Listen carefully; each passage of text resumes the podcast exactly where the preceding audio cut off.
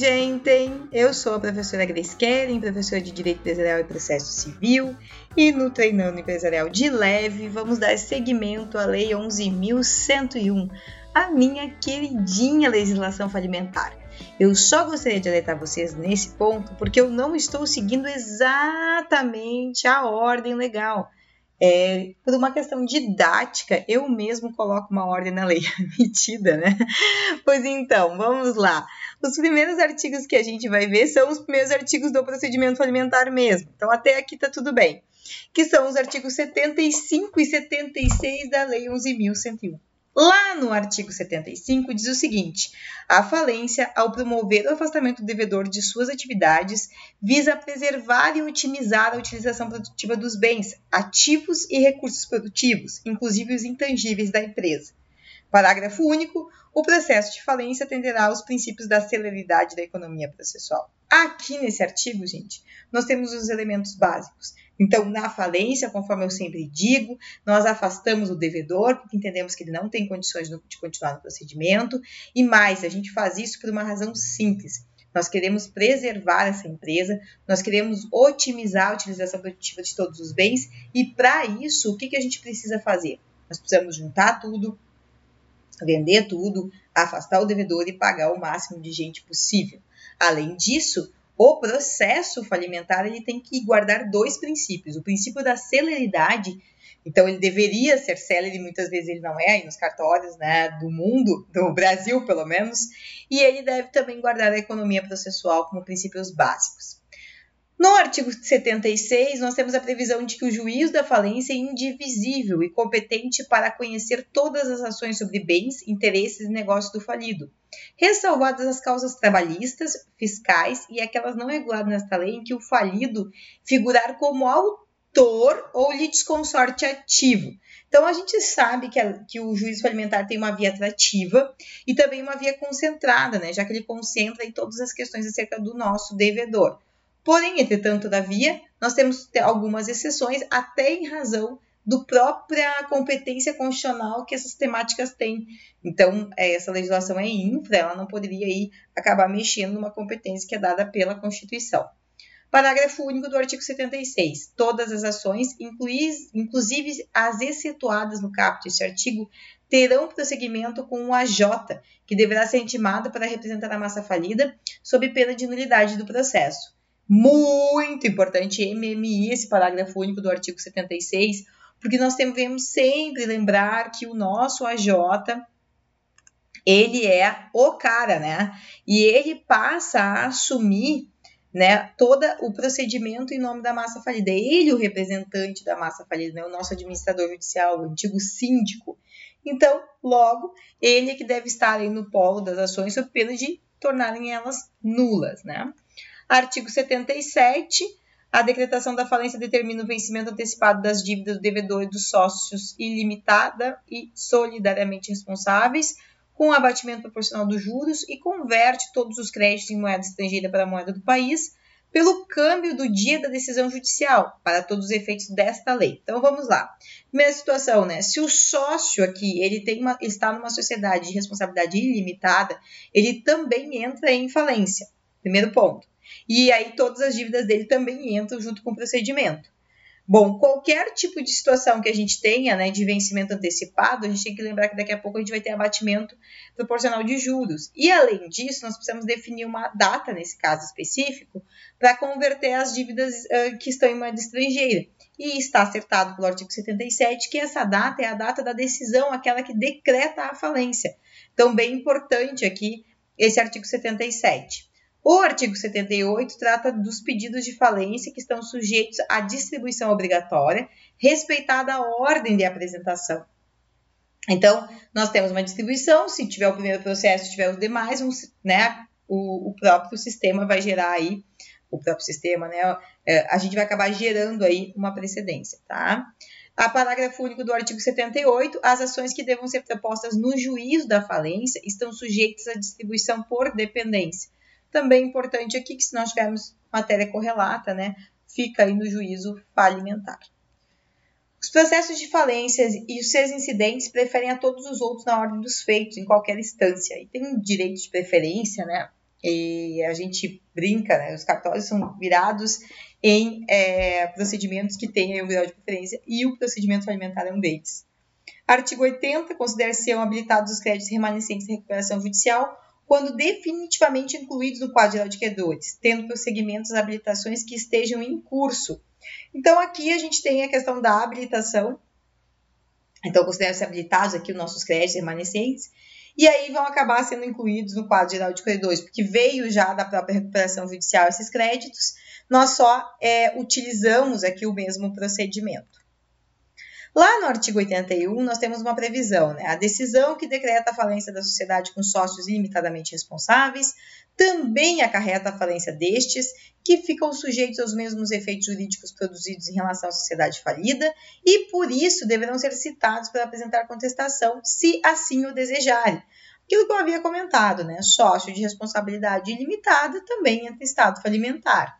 O disposto no caput deste artigo aplica-se ao sócio que tenha se retirado voluntariamente ou que tenha sido excluído da sociedade há menos de dois anos quanto às dívidas existentes na data do arquivamento da alteração do contrato, no caso de não terem sido solvidas até a data da decretação da falência. Parágrafo 2. As sociedades falidas serão representadas na falência por seus administradores ou liquidantes, os quais terão os mesmos direitos e, sob as mesmas penas, ficarão sujeitos às obrigações que cabem ao falido. Então, aqui a gente tem né, uma aplicação dessa decisão e acabamos também tendo aí o procedimento né, de como fica. Lembrando que, mesmo que a pessoa já tenha saído da, né, se retirado da sociedade, ainda assim ela vai ter efeitos aqui. Artigo 82, a responsabilidade pessoal dos sócios de responsabilidade limitada é, responsabilidade limitada dos controladores e dos administradores da sociedade falida, estabelecida nas respectivas leis, será apurada no próprio juízo da falência, independentemente da realização do ativo e da prova da sua insuficiência para cobrir o passivo. Observado aqui neste caso, tá? O procedimento comum, leia-se comum, ali, a legislação fala ordinária, mas leia-se comum, previstos no CPC.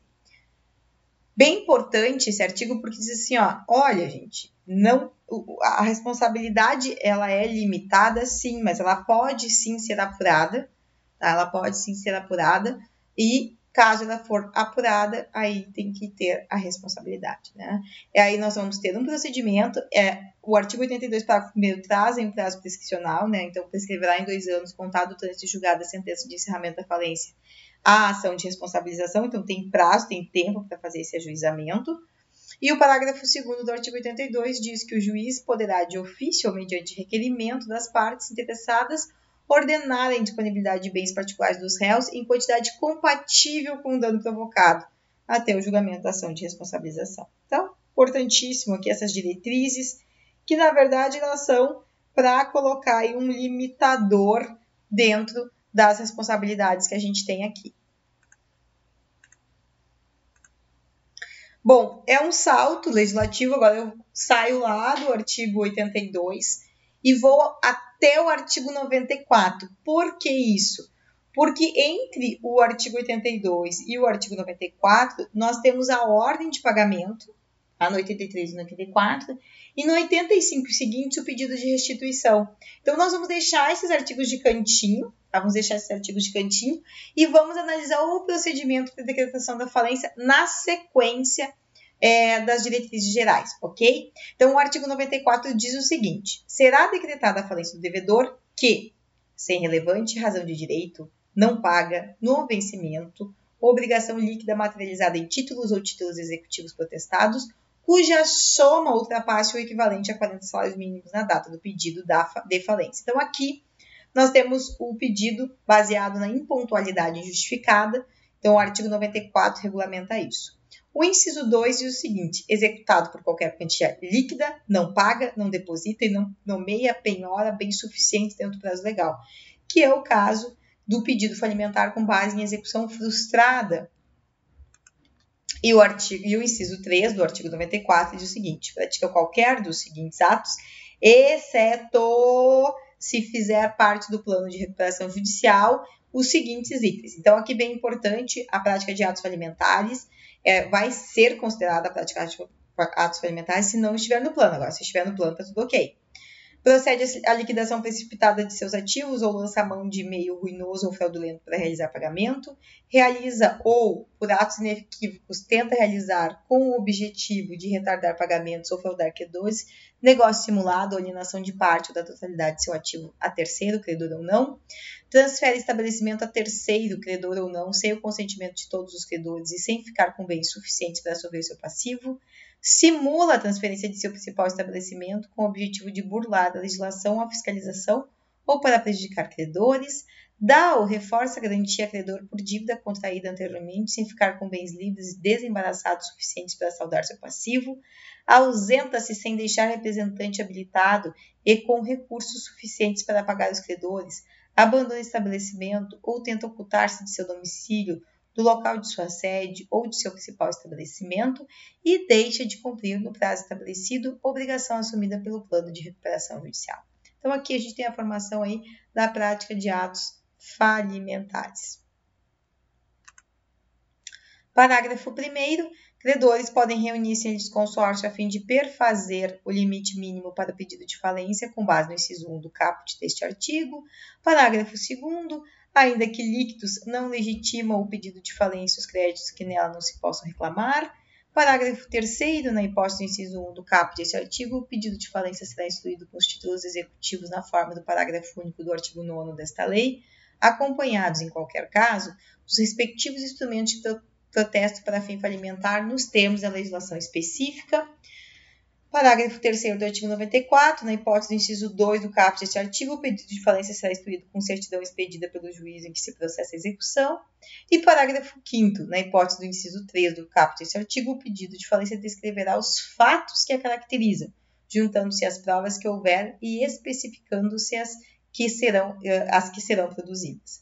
Importante aqui, tá, gente? Cada um desses parágrafos se linka a um dos incisos do artigo 94. Então, o parágrafo primeiro, assim como o parágrafo terceiro, estão linkados, estão linkados com o inciso 1 e são premissas para que a gente possa ter o pedido, ou seja, o protesto para fins alimentares, a, a possibilidade de nós termos litisconsórcio para fazer o pedido. No caso do parágrafo terceiro, nós temos um link com o inciso 2, e aí nós precisamos dessa certidão que vai ser dada lá pelo cartório, dizendo que essa execução foi frustrada. E no caso do parágrafo 5 o que nós vamos precisar em relação ao inciso 3 é a prova desses fatos que levaram aí à prática de atos falimentares. O artigo 95 determina que dentro do prazo de contestação o devedor poderá pleitear a sua recuperação judicial. Então, lá, se nós tivermos um pedido falimentar, nós vamos ter o mesmo prazo contestacional para apresentar a nossa recuperação judicial e verificar se a gente consegue que o pedido seja deferido. Artigo 96.